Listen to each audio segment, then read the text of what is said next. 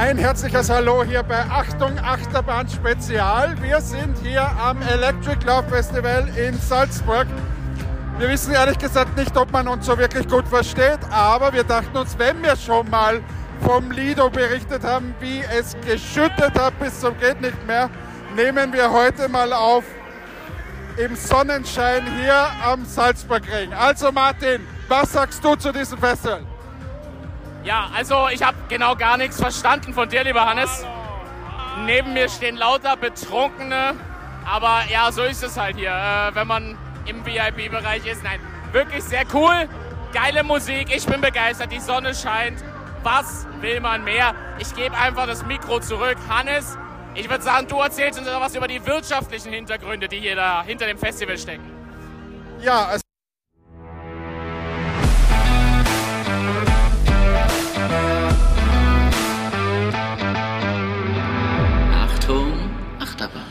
Ja, also ich kann nichts erzählen von den wirtschaftlichen Hintergründen. Ich kann von meinen wirtschaftlichen Hintergründen erzählen, dass das ziemlich teuer war.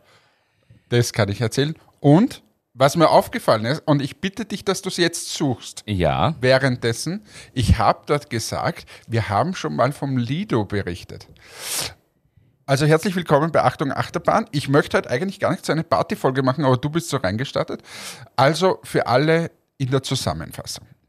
Wir waren am Electric Love Festival, haben einfach mal einen Abend was gemeinsam getrunken, äh, war sehr, sehr nett ähm, und ja, das war's. Da haben wir ganz kurz auf, aufgenommen. Mehr gibt es da dem eigentlich gar nicht zu sagen. Und zwei, drei Wochen vorher war in Linz das Lido Festival. Wir haben ja schon mal über die Bäume gesprochen. Und was da war, da waren wir am, am Tag, äh, am Freitag, am ersten Tag dort bei Lana Del Rey. Nein, wer hat's ja geheißen? Äh, Florence, Florence the and the Machine. Machine. Genau, eh alles dasselbe. Ähm, jetzt ja wieder Post kriegen. Ähm, na, in Florence the Machine. Und dort hat es geschüttet kurzzeitig mal. Und wir wollten flüchten, weil alle gesagt haben, weg von den Tribünen und so weiter. Und wir haben nichts gefunden und haben uns dann zwischen ein Zelt und eine Toilette begeben. Warum? Weil es gehagelt hat.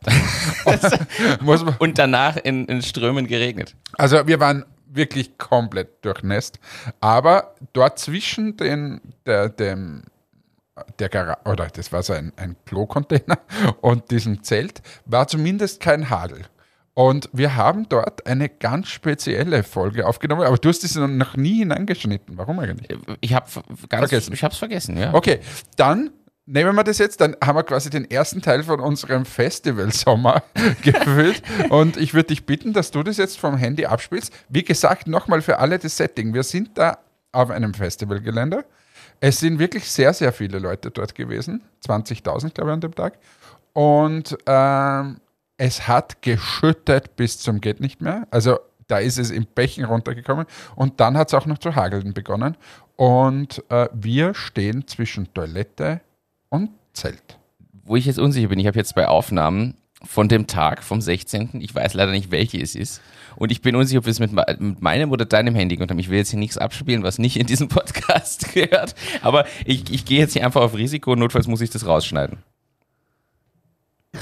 Wenn die Welt Nein, das ist es nämlich nicht. Genau. Sag In ich. die Welt. Aber das sind nur Musikideen, die ich immer so sammle mit irgendwelchen Audiosachen. Was? Du, du, machst du das? ab und zu, wenn ich eine Melodie im Kopf kriege beim Duschen oder irgendwas, nehme ich mir das danach auf, damit ich irgendwann, wenn ich Rentner bin, wahrscheinlich, weil vorher habe ich keine Zeit, mal da draußen. Ja, aber spiel das ab. Nein, das spiele ich jetzt hier ganz sicher nicht ab. Ich spiele das Nein, ab. das spiele ich jetzt hier Wenn nicht ab. die Welt voll Nein. Sonnenschein Aber, äh, ist. das ist nämlich nicht, das ist lustig ist, das ist von dem Tag, aber ja, dann nimm das andere.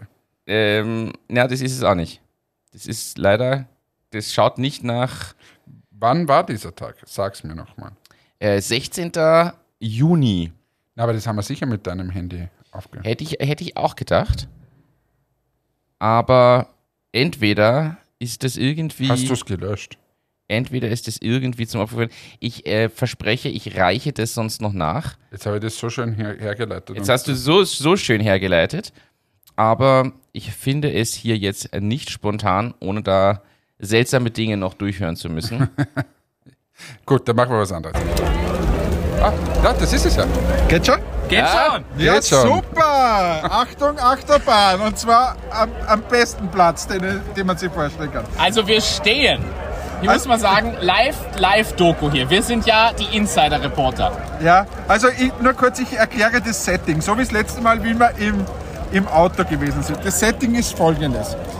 Direkt bei meiner Nase ist die Toilettanlage des Lido Sounds. Und er meint mit bei seiner Nase ungefähr 5 cm entfernt. Genau. Hinter mir, ich lehne mich am, am, am Zelt an. Das heißt, wir sind in so einen Spalt gekrochen gerade, weil es, Perfekte Einleitung für die Folge.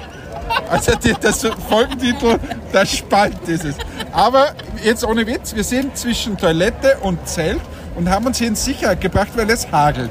Und ha haben jetzt so blaue Ponchos an, Sind trotzdem komplett sind durchnässt. komplett durchnässt und haben jetzt hier vier Getränke zum Glück in der Hand.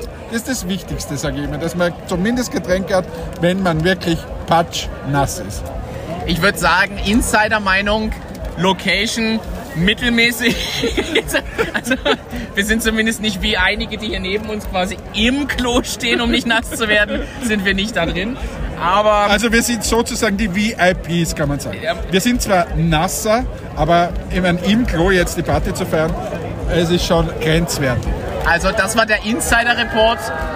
Lido Sound Linz, Tag 1. Genau. Morgen sind wir wieder da. Ich hoffe, dass wir morgen nicht wieder in der Spalte enden. In diesem Sinne, tschüss, ciao. Euer Martin und euer Lido Hannes. Ja, das war Lido Sounds. Ganz wichtig, dass wir sowas aufgenommen haben. Ja, super, wir sollten Aber wir wurden dort ziemlich schräg beäugt, dass wir da Podcast aufnehmen, wo wir da gestanden sind und vor allem, wie es da gehagelt hat. Wer, weißt du aber, was mir eingefallen ist? Wir hätten da ja Backstage gehen können im Tag. Eigentlich hätten wir da drei Gäste in eine Folge packen können, indem wir einfach durchgehen mit dem Mikro. Ja, aber wenn, wenn ich zu Florence the Machine hingehe und sage Hallo Lana Del Rey, dann wird es schwierig. Wäre aber ein guter Opener. Wär das, das, das bietet Diskussionsstoff. Hallo Lana, wie geht's dir? Du, aber jetzt machen wir mal ein bisschen Business. Hast du Sachen, weil ich habe ein Riesenthema, das ich aufmachen möchte. Du weißt nichts davon, aber ich möchte es auch machen. Oh, jetzt, jetzt fürchte ich, ich habe Gibt es irgendwas, was du unbedingt heute machen willst? Weil so lange möchte ich heute nicht, aber Naja, was ich, was ich, ich habe eine Reisestory, die möchte ich einfach kurz erwähnen. Ja, wir, hatten gerade eine. Auf, wir hatten gerade eine Aufnahme im Regen und ich habe eine Ladesäule in Deutschland, die habe ich schon öfter benutzt. Die ist eigentlich nicht schlecht und die sind nämlich, die Parkplätze sind überdacht. So super Ladeanlage, das sind irgendwie 15 Ladeplätze, Schnelllader, du würdest das lieben, ist kurz vor München. Und das Problem aber dort ist, die Säulen zum Bedienen des Ladeterminals sind nicht unterm Dach. Und es hat in Strömen geregnet. Ich steige aus, parke unter diesem Dach, gehe zu der Säule und bin pitschepatsche nass innerhalb von drei Sekunden, weil du einfach nur um diese Karte dahin zu halten und auf den Knopf zu drücken, einfach im Regen stehst. Weil sie die Säulen nicht überdacht haben. Nur die Parkplätze. das ist sehr gescheit. Das zweite, du wünschst dir immer gesundes Fastfood. Und ich habe dir sogar Fotos geschickt. Ich habe eine Raststätte gefunden. Da gibt's neben ungesundem Fastfood auch gesundes Fast Hat wirklich super ausgesehen auf den Fotos. War sauteuer, aber Was heißt so teuer? Was kostet so ein? ja, das ist so, diese Salatbowl hat irgendwie 16 Euro, glaube ich, hätte die gekostet. So. Und da überlegt man sich dreimal, weil parallel der Burger daneben kostet halt 12. So. Also, das ist wieder ein Problem. Aber es gab wirklich gute und nämlich frisch gemachte Sachen. Also, die haben dir das frisch dann zubereitet und nicht aus dem Kühlschrank genommen und dir hingestellt aus der Plastikdose, sondern wirklich in dem Moment gemischt. Und das wollte ich mal erwähnt haben, weil ich es cool fand, weil wir das mehrfach schon kritisiert haben, dieses ganze Thema. Das war jetzt ein ganzer Input für diese Folge. Das, das, Den war, das war das, was ich jetzt so schnell durchgejagt so, und habe. ich mache jetzt ein großes Thema auf für alle, die arbeiten. Ich glaube, sie kennen das und ich möchte mit dir über eine Sache diskutieren. Und zwar, eine Firma ist ja nur so viel wert, wie quasi die Leute, die da drinnen arbeiten. Oder was ist eine Firma überhaupt? Das sind quasi Leute, die sich zusammenfinden und dort gemeinsam irgendwas schaffen, ein Produkt äh, produzieren oder was auch immer, Dienstleistungen. Und jede Abteil oder jede Firma hat dann auch meistens Abteilungen. Gibt es dann Finanzabteilung, Marketingabteilung, Verkaufsabteilung, was auch immer. Und ich möchte mit dir mal über ein Thema sprechen, weil es mir in den letzten Tagen auch wieder mal so ein bisschen unter den Nägeln gebrannt hat, über das Thema Servicecharakter in der eigenen Organisation. Und für was sind denn eigentlich die, die Abteilungen da? Ich mache dir ein Beispiel. Jetzt bin, äh, ein typisches Beispiel ist IT. Da bist du äh, unterwegs in dem Bereich. Ich kann mich erinnern an Red Bull zum Beispiel. Wir sind dort reingegangen. Der Red Bull IT-Leiter hat uns damals gesagt, er möchte sich vorstellen. Er ist hier Dienstleister im ganzen Konzern und schaut, dass quasi alle Abteilungen gut arbeiten können und äh, sie einfach viel verkaufen. Er ist nur der Dienstleister ganz ehrlich, wir haben viel mit Leuten zu tun gehabt in dem Bereich. Ich glaube, das war der Einzige, der das so gesagt hat. Das stimmt, das unterschreibe ich dir, ja. Also ich erinnere mich auch noch sehr gut auch an den in, Termin. Auch in dieser, in dieser Deutlichkeit und in diesem Selbstverständnis. Und das möchte ich heute mal für so eine Diskussion nutzen, weil ich glaube, dass viele Abteilungen, Abteilungsleiter, Menschen in der Organisation einfach komplett vergessen, je größer das ist, umso schlimmer ist es eigentlich, für was sie eigentlich da sind und was der Zweck ist hinter dem Ganzen und dass es nicht der Selbstzweck ist, jetzt bin ich ab die IT-Abteilung und jetzt mache ich möglichst alles so, dass mich alle fragen müssen, wenn irgendwas ist, sondern eigentlich wäre es ja da, dass man die Leute das Arbeiten vereinfacht. Und ich glaube, oder ich kenne eigentlich kein einziges Unternehmen, wo du hineingehst und die sagen, boah, geil, die IT-Abteilung, die unterstützt uns so richtig geil und die bringen uns vorwärts. Ich finde das eigentlich schade, nur um jetzt nicht nur auf die IT-Abteilungen zu gehen, ich glaube, das hast du in vielerlei Hinsicht.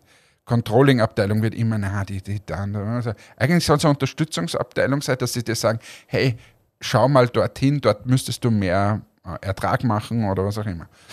Marketingabteilung müsste total unterstützend für den Vertrieb äh, da sein und so weiter. Also das heißt, natürlich am Ende des Tages, der Vertrieb ist quasi der, die, die interne Kundschaft, sozusagen, der interne Kunde. Und auch da geht es dann immer darum, ja, aber der Vertrieb, der will immer nur das, das interessiert mich nicht. Vergessen komplett, dass der Kunde irgendwann mal das Gehalt zahlt. Und über das möchte ich mal reden. Verstehst du das Thema? Ich glaube, da, da, hat doch jeder irgendwie so ein bisschen einen Anknüpfungspunkt. Du, du meinst quasi einfach die Grundsituation, dass häufig in so Inseln gedacht wird und ja, gekeilert, würde ich fast sagen, wird. Wer ist die geilste Abteilung? Wer ist der genau. beste Abteilungsleiter? Oder ich, ich helfe denen nicht, weil wir wollen besser dastehen und so, nach dem Motto, obwohl es eigentlich darum geht, miteinander was Größeres zu erzielen und der eine eigentlich, wenn man es ganz sachlich sieht, ohne den anderen nicht, nicht kann. Ja, oder ich mache Prozesse extrem kompliziert, nur damit ich äh, quasi immer gebraucht werde. Ja, ja. Finde ich ein schönes Thema. Also das heißt, man muss immer, machen wir mal nicht nur IT-Beispiele, sagen wir mal, wenn die Marketingabteilung das durchsetzt, aufgrund des Corporate Designs muss jede, äh, muss, muss jede Präsentation und alles immer über den Tisch der Marketingabteilung gehen. Weißt du mal? Ja. Ich meine, da gibt es jetzt Persona, die, die kann das, äh, da kann das irgendwie anders gesteuert werden, aber in der Regel haben die Leute noch nicht Persona. Ähm, da gibt es solche Regelungen, kenne ich auch, wo es heißt, na, wir wollen nicht, dass da schräge Sachen rausgehen, muss alles über die Marketingabteilung gehen. Ist erstens komplett schwachsinnig und zweitens ähm, macht sich halt die Marketingabteilung damit wichtiger aus meiner Sicht, als sie ist. Weißt du, wie man? Ich weiß, ich weiß, was du meinst, ja. Das, man, man erzeugt halt eine Abhängigkeit. Die, also man zwingt in eine Abhängigkeit, ja, die nicht notwendig wäre. Ja, und man machen tut man es jetzt, ne, bleiben wir bei dem Beispiel, natürlich macht man es, weil man oft dann sagt, ja, der Vertrieb geht mit irgendeinem Blödsinn raus. Das will man nicht. Das kann ich auch zu einem gewissen Grad nachvollziehen. Da muss man irgendwie aus meiner Sicht schauen, mit Prozessen aller Persona, dass es eben nicht so ist. Aber wenn ich quasi ein künstliches Bottleneck schaffe, wo Leute über meinen Tisch müssen, und das am häufigsten, glaube ich, passiert trotzdem in der IT, wenn es heißt, ich muss freigeschalten werden für diese und jene Applikation, weil sonst ist das das größte Sicherheitsrisiko, das die Firma jemals gesehen hat und so, dann frage ich mich teilweise, ist es nicht komplett am Ziel vorbei? Und das bei einem Digitalisierungsgrad oft, der unter 5% ist. Abs absolut. Also generell, ich glaube, das grundsätzliche Verständnis sollte ja eigentlich mal sein, und da ist aus meiner Sicht egal, ob wir von einer Fünf-Mann-Firma sprechen, wo eine Person die Abteilung ist, oder von einem 50.000-Mann-Konzern, eigentlich müsste jedem klar sein, ohne den anderen geht nichts. Und wenn man mal, ich fange bewusst mal auf Kundenseite an, ohne den Vertrieb funktioniert kein Unternehmen, denn der Vertrieb erzeugt den Umsatz und damit das Geld, von dem der Rest der Firma bezahlt wird. Muss man jetzt mal einfach so, so sachlich feststellen, aus du hast jetzt irgendeine Self-Service-Lösung die, oder irgendwas mit einem Online-Shop, dann ist es eher der Marketingbereich. Das ist aber sagen wir mal, Marketing und Vertrieb sind die, die die ganze Firma finanzieren. Das macht der Einkauf, noch macht's die IT-Abteilung, noch macht's der Geschäftsführer oder die Geschäftsführerin oder die Geschäftsführung, wenn es mehrere sind. Die spielen da überall mit rein, aber die sind nicht hauptverantwortlich. Gleichzeitig, damit der Vertrieb, der im B2B-Business beim Kunden sitzt, vernünftig agieren kann, braucht er Unterstützung aus dem Marketing. Das heißt, die bespielen den und spielen dort mit rein. Gleichzeitig brauchen alle natürlich in gewisser Weise zum Beispiel IT oder dann in die Produktion, damit der Kunde sein Produkt bekommt und das Produktmanagement, damit überhaupt Produkte irgendwie entstehen können. Und also An das, Einkauf, dass der Preis stimmt Genau, und und so weiter. da sieht man wieder, wie das alles zusammenspielt und eigentlich recht simpel ist, weil es gibt nicht den einen Hauptursprung, von dem alles abhängt, sondern es spielt alles ineinander. Weil wenn der eine kein Geld bringt, gibt es den anderen nicht mehr. Weil muss man ehrlich sagen, wenn, wenn im wenn es im Vertrieb nicht läuft, ist meistens der Vertrieb nicht die erste Stelle, wo Leute entlassen werden, sondern das passiert genau in allen anderen Bereichen. Unter anderem, ich sage jetzt mal gut, IT ist halt so ein Mangelding, aber unter anderem auch in der IT oder im Einkauf oder im, also logisch, ist ja auch klar. Äh, beziehungsweise in der Produktion, weil wenn ich nichts verkaufe, brauche ich keine Produktion mehr in der Größe und, und, und. Das heißt, das spielt aber alles ineinander. Ne? Da muss ja dieser Gedanke mal ko- ankommen und das in jeder Firma. Es geht nur miteinander. Ich erinnere mich, ich nehme den Bezug jetzt bewusst, vor vielen, vielen Jahren in der Anfangsphase von Presono, als wir da so relativ schnell gewachsen sind, hatten wir ja auch so ein paar nennen wir es mal interne Kämpfe, in Anführungszeichen, ich stelle es jetzt überspitzt dar, wo es hieß, na, wir sind die Devs oder nein, wir sind das Projektmanagement-Team. So, da ging es kurzzeitig, bis da eingegriffen wurde, wir ein paar Dinge umgestellt haben, dann miteinander arbeitet ging es auch nicht drum, hey, wir sind gemeinsam Presono, sondern ja, wir sind die Devs und wir haben die Kontrolle über, was kommt jetzt beim Kunden an und nicht. Und die anderen haben gesagt, na, na, wir sagen euch aber nur, was der Kunde uns, also wir sagen euch nur einen Teil von dem, was uns der Kunde ist. Also völliger Kindergarten, weil gerade da muss man ja zusammenarbeiten und gemeinsam agieren. Und dieses Verständnis müsste überall mal ankommen. Und zwar bei jeder Einzelperson und jeder Abteilung. Und ich glaube, dass dieses Verständnis null da ist. Und ich erinnere mich, du hast es damals äh, bei Presono in bei unserem zweiten oder dritten größeren Strategiebetriebsausflug gemacht. Diesen Prozess, wo zwischen Idee von dir vor vielen Jahren und Nutzung beim Kunden von Presono, wie viele Schritte da dazwischen sind und wer wo wie reinspielt. Wo du den Developern zum Beispiel aufgezeigt hast, dass sie selbst im Verkaufsgespräch indirekt eine Rolle spielen und den allen, die kundenseitig arbeiten, gezeigt ist, dass in jedem, in jeder Codezeile indirekt gesprochen ihr Feedback, was vom Kunden kommt, drinsteckt und all diese, diese Geschichten. Und sowas müsste jedes Unternehmen auf meiner, aus meiner Ansicht mal haben, um zu verstehen, wie es eigentlich ist. Und ich glaube, dass gerade größere Unternehmen sich deswegen schwer tun, weil die Abteilungen gewachsen sind, man immer nur in seiner Abteilung denkt und nicht ans große Ganze. Ja, das ist sicher ein Thema. Und wie gesagt, wenn ich dann schon in meiner Abteilung denke, komplett vergesse, für was ich eigentlich da bin. Also nimm jetzt mal dieses IT-Beispiel.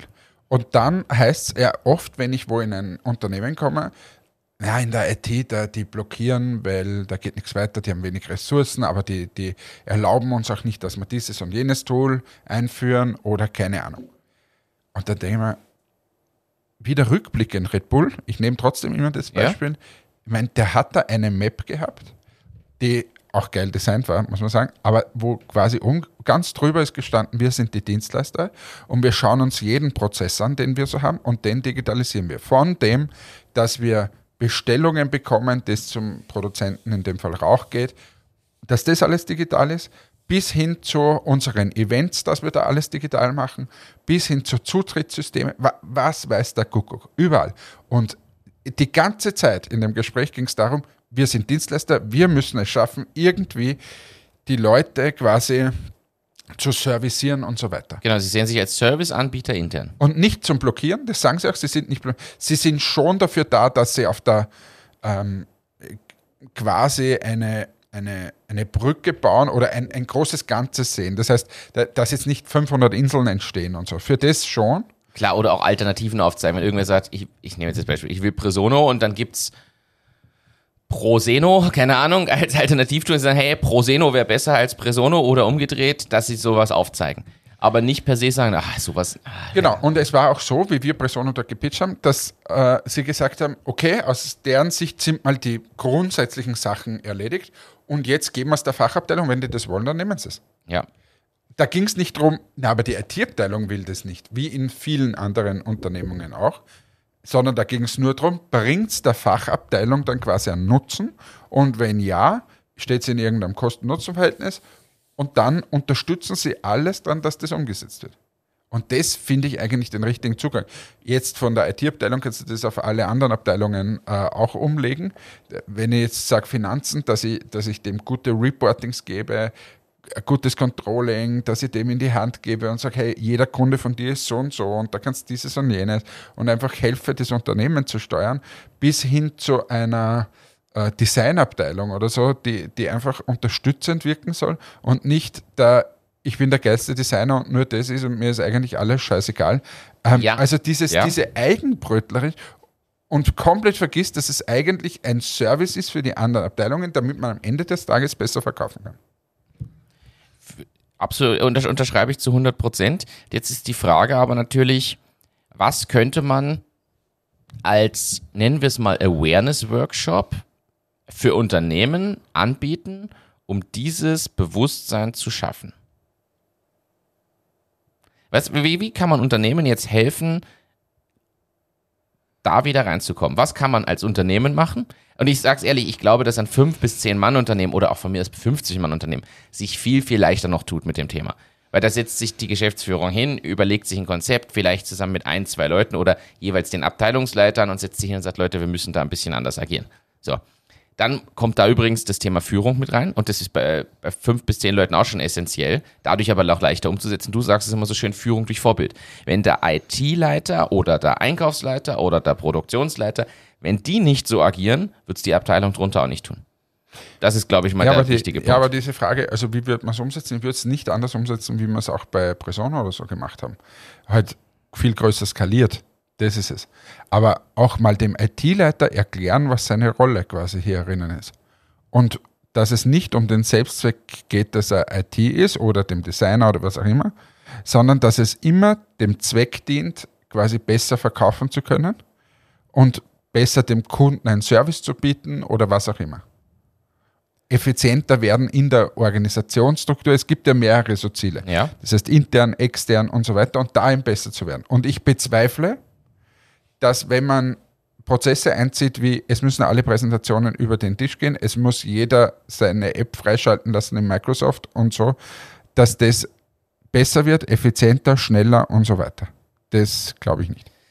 Das heißt, glaubst du aber eigentlich gibt es eine Art Blaupause, die natürlich je nach Branche und Art des Unternehmens ein bisschen unterschiedlich ist. Ich sag mal, ein Produktionsbetrieb hat eben Produktion, Einkauf und so weiter noch. Irgendein Dienstleistungsbetrieb hat diese Punkte halt nicht. Aber glaubst du, dass es de facto eine Art Checkliste gibt, wo man sagt, hey, das sind eigentlich eure Aufgaben oder Verpflichtungen jeweils für die anderen Bereiche?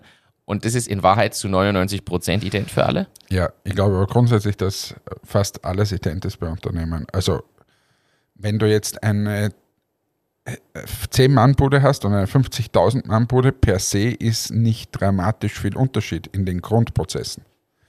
Also es kommt dann sicher branchenspezifisch und ob ich ein Dienstleister bin oder ein Produktionsunternehmen, das mag schon sein. Also das ist sicher Ja, so. und in der Detailausgestaltung der Natürlich. Prozesse, weil manche lieben komplexe Prozesse und manche machen es halt so Absolut, straightforward. aber per se geht es immer darum, ich habe irgendeine Ware und die muss ich an den Mann oder an die Frau bringen.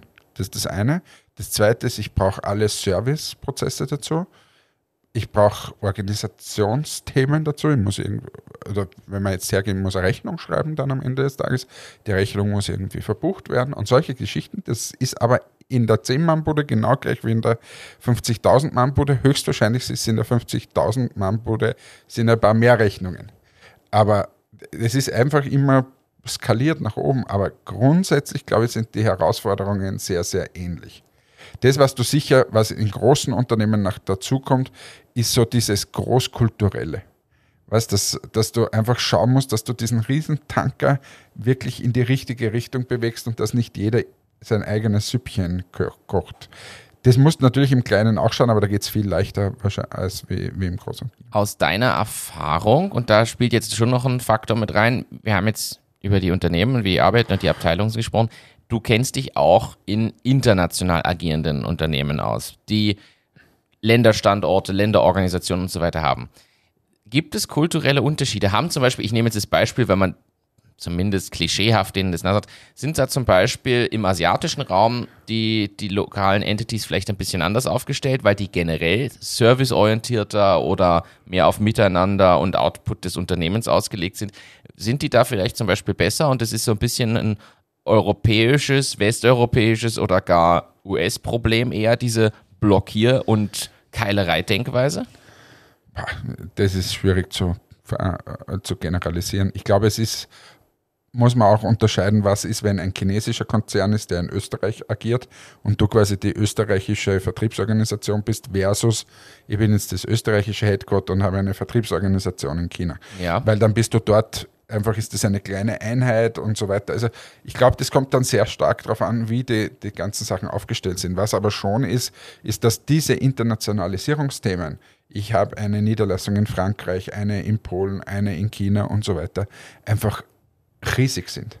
Ich habe immer gesagt, in meiner Welt, wo ich da überall war, das waren teilweise solche Satellitengeschichten, wo Ineffizienzen waren, die, die, die ganz, ganz furchtbar waren. Und de, de, da, glaube ich, muss man sich als, als Unternehmen überlegen, wo will ich zentralisieren und wo will ich dezentralisieren. Ähm, ich gebe ein Beispiel. Ich kann ja hergehen und sagen, das Marketing und alles passiert im Headquarter in Österreich. Und es müssen alle Prozesse und in Frankreich habe ich aber nur mehr die ähm, vielleicht einen Seller sitzen oder so. Ich könnte es aber auch anders machen. Ich kann sagen, nein, in Österreich macht man nur die Produktion. Wir stellen ein Produkt bereit und die kaufen das und wie sie es vermarkten, wie sie dazugehen auf den Markt, also das ist deren Sache. Und wie sie es verkaufen, ist deren Sache. Es kommt quasi, wir geben, unser Maßstab ist eigentlich nur, wie viele Produkte verkaufe ich in den Markt hinein, wie viel Marge mache ich. Und das scheint mir übrigens der ein spur bessere Ansatz zu sein, ähm, als wie immer alles extremst zentralisieren zu wollen, Ja. weil es teilweise gar nicht funktioniert. Du musst dich, glaube ich, auf lokale Gegebenheiten anpassen.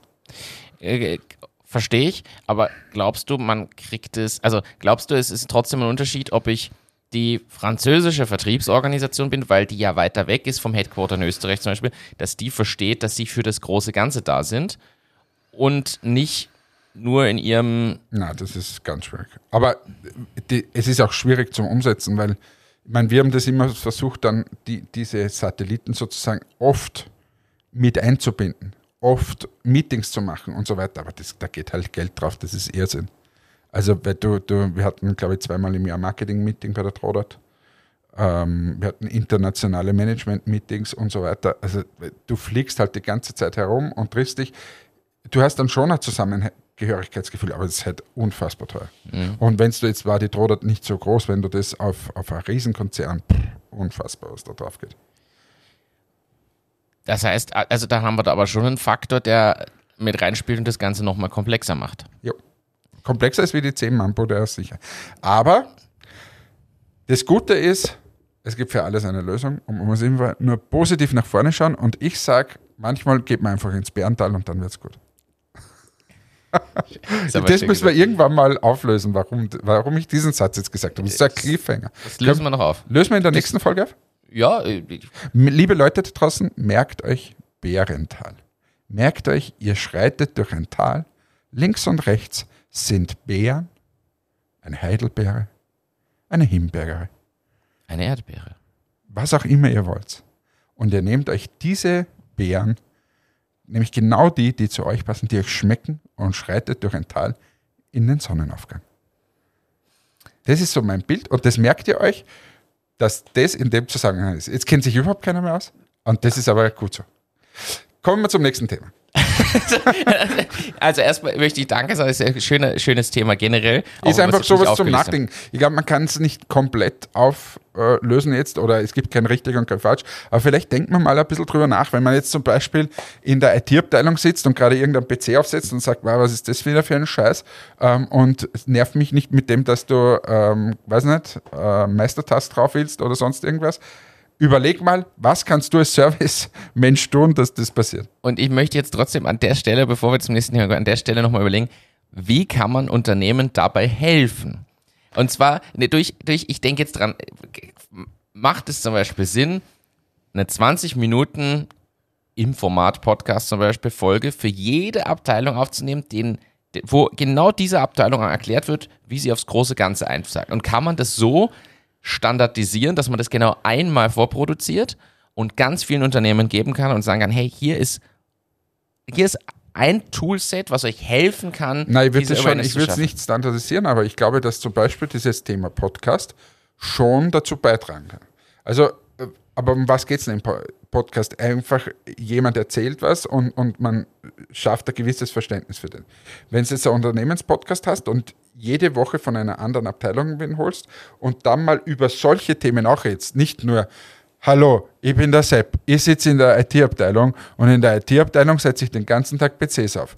Wenn das ist, dann bringt es natürlich nichts. Sondern wenn man hergeht und sagt, ein bisschen mehr den Hintergrund und sagt, schau her, was ist denn dein Verständnis von IT?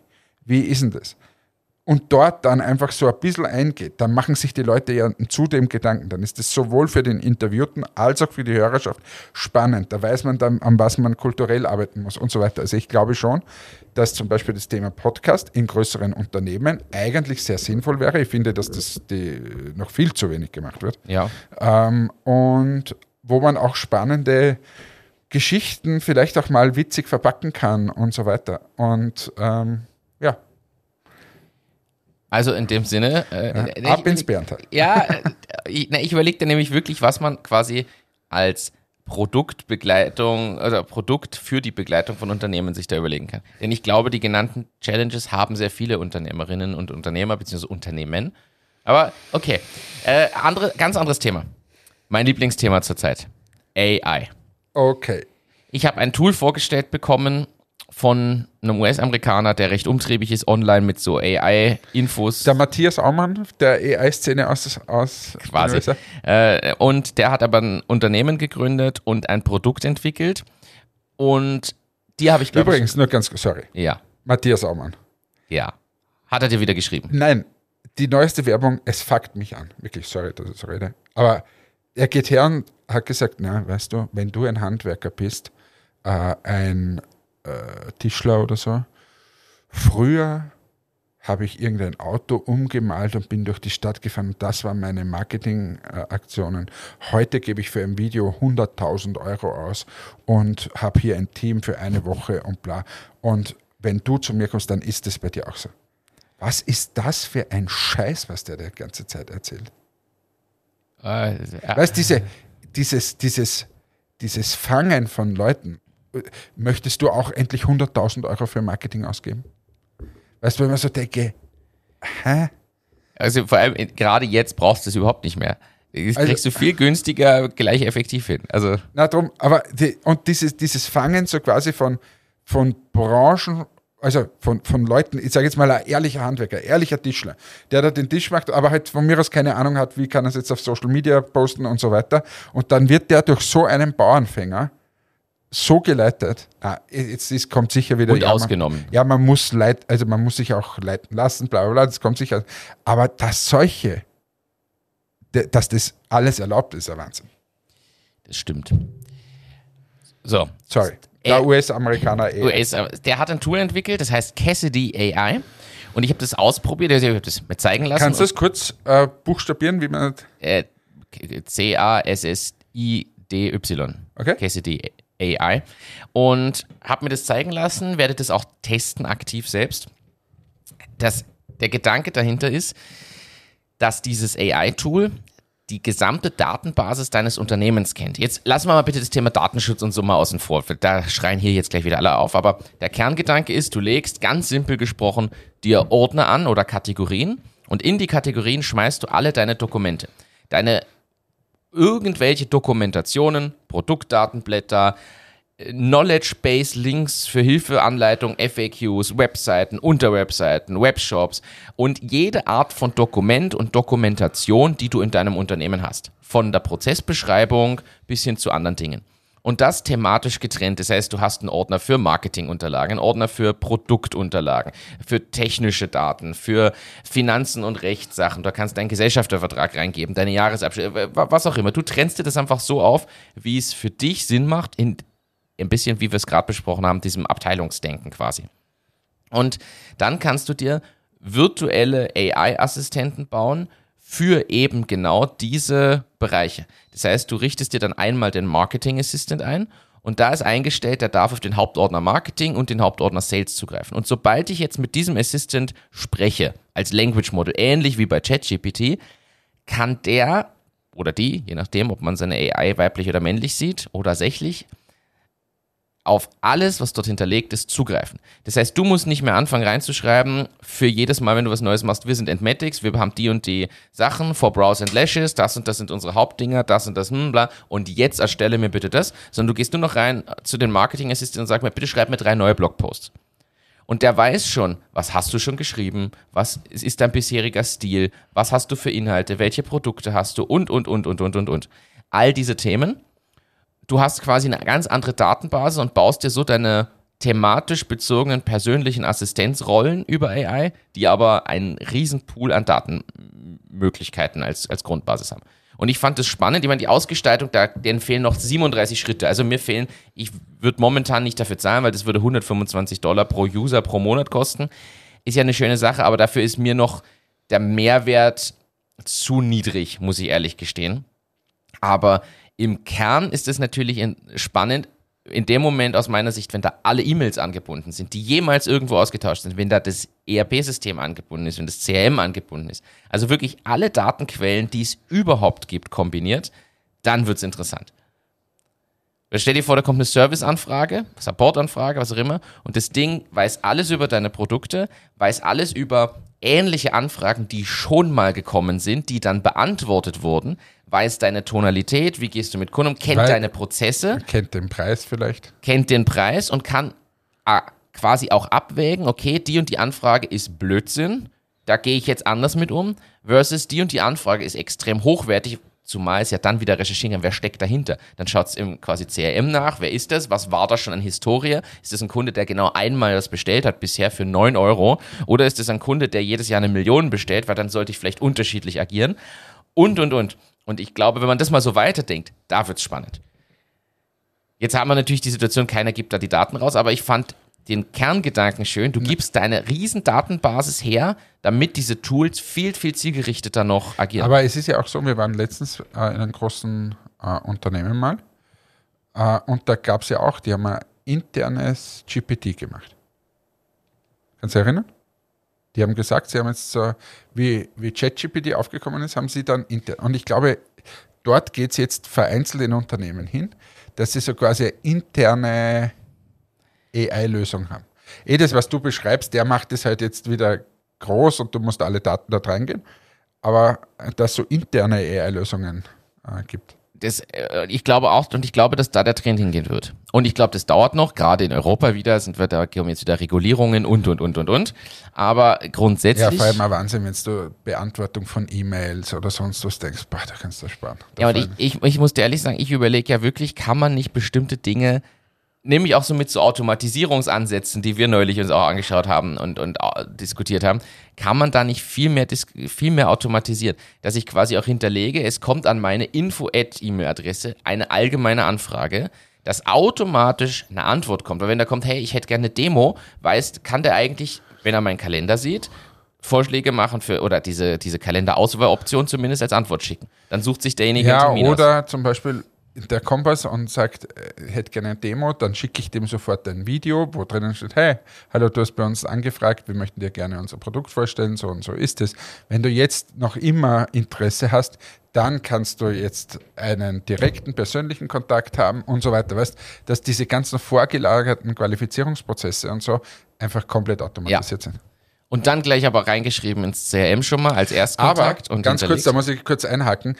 Ich kriege ja unendlich viele so LinkedIn-Anfragen. Ja. Letztens habe ich eine bekommen, da ist gestanden Klammer auf, Vorname, Klammer zu. Uh. Und dann hat er irgendwas vergessen, das es nicht ist. Und dann so quasi, er hat einen Fehler gemacht beim Aufsetzen von dieser Kampagne. Und da habe ich gedacht, wie unprofessionell ist denn das? Also das ist wirklich das, wenn du da Fehler machst, wie gehst du mit den Anfragen um? Ich gebe zu, ich klicke die nicht mal mehr alle durch. Keine mehr. Na, ich klicke nicht mal mehr alle durch. Wenn ich schon sehe in der Vorschau In-Mail und dann lieber Herr hm, oder irgendwas, die meisten, die werden bei mir schon direkt. Die, die, die, da klicke ich nicht mal mehr drauf. Nein, drum, und darum geht ja diese Zahlen oder darum bringt es ja einfach nichts mehr äh, auf LinkedIn, das zu machen. Ja, da gibt es auch zwei Meinungen. Es gibt immer noch die, die sagen, na jetzt muss man LinkedIn pushen, das kommt jetzt wieder so richtig. Und ich denke, äh, Ja, das ist komisch. Es Ich finde, der, der, der, das, der innere Kompass ist da eh immer gut. Und das möchte ich jetzt als Schlusswort nehmen für diese Folge. Der innere Kompass. Wenn du spürst, es ist richtig, dann wird es auch halbwegs richtig sein. Wenn du spürst, es ist falsch, dann lass es besser sein. So wie wir zwischen der Toilette und dem Zelt gestanden sind, in der Spalte. in der Spalte und gewusst haben, also ganz richtig ist es nicht. Auf zum Electric Love. In diesem Sinne. Tschüss, ciao, baba, euer Hannes. An der Stelle nochmal vielen Dank. Äh, wir haben ja durch äh, eine Einladung quasi das Electric Love genießen können. An dieser Stelle vielen Dank dafür. Und ähm, ja, danke übrigens fürs Fahren, Ralf und Hannes. Also auch dafür vielen Dank. Ansonsten wünsche ich euch allen einen schönen Tag. Wir hören uns wieder. Bis zum nächsten Mal. Ciao, ciao. Und PS, nächstes Jahr Electric Love. Ich wäre wieder gern dabei. Bis dann. Ciao, ciao.